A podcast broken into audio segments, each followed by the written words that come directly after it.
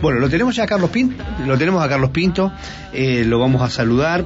Eh, hay alerta en, el- en las estaciones de servicio por el congelamiento de precios de los combustibles. Carlos, buen día, un gusto, ¿cómo le va?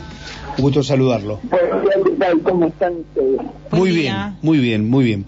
Queríamos preguntarle, bueno, eh, la- eh, esto tiene que ver con la decisión de congelar el precio de los combustibles. No había desde hace un tiempo ya eh, una, un sendero de precios, como se dice, ¿no?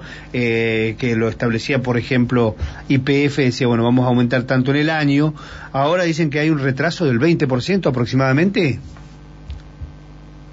Bueno, el retraso lo tenemos ya hace ocho meses que estamos con los precios congelados y bueno, con una inflación del 52% como fue el año pasado, es lógico que, que en ocho meses de congelamiento se produce el retraso, ¿no es cierto? Es superior al 20%, el- en realidad el retraso. Eh, nosotros no intervenimos en los precios para nada, o sea que nos tenemos que guiar de lo que dicen los expertos. Los expertos eh, opinan de que es superior al 20%, sí, efectivamente. Ujú. Bien, y este, bueno, esta alerta en qué termina, ¿cómo va a seguir? ¿Alguna otra acción?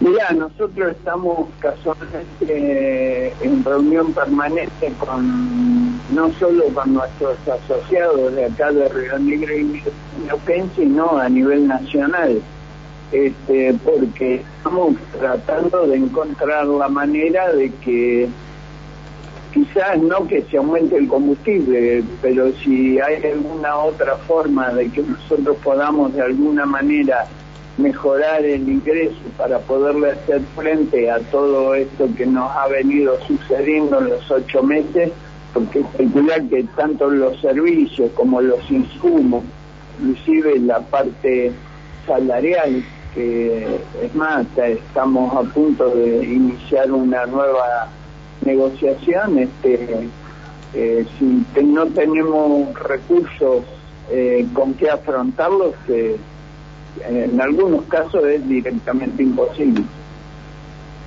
Bien, muy bien, claro. Bueno, con los mismos, eh, digamos, con, con- con los mismos ingresos tienen que afrontar mayores egresos.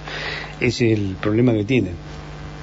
Claro, sí, sí, el único, el único problema, eh, vaya, único, bastante importante, el problema de los ingresos. Como el tema de los combustibles se maneja con porcentajes muy chicos, no hay realmente demasiado demasiado espacio como para afrontar este así cosas excepcionales como nos está pasando ahora pero sí confiamos en que eh, no nos olvidemos que la mitad de lo que se paga por un de combustible, eh, la mitad son impuestos y así que si hay buena voluntad de parte del gobierno nacional, ahí tienen margen suficiente como para hacer por lo menos excepciones mientras este, dure este congelamiento o mientras salgamos de esta eh, coyuntura en la que estamos viviendo.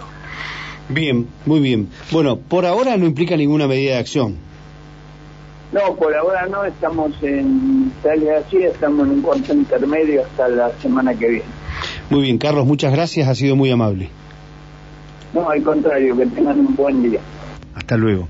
Ahí estábamos con el presidente de la Cámara de Combustibles, Carlos Pinto, despachadores, despendedores de combustible, Carlos Pinto.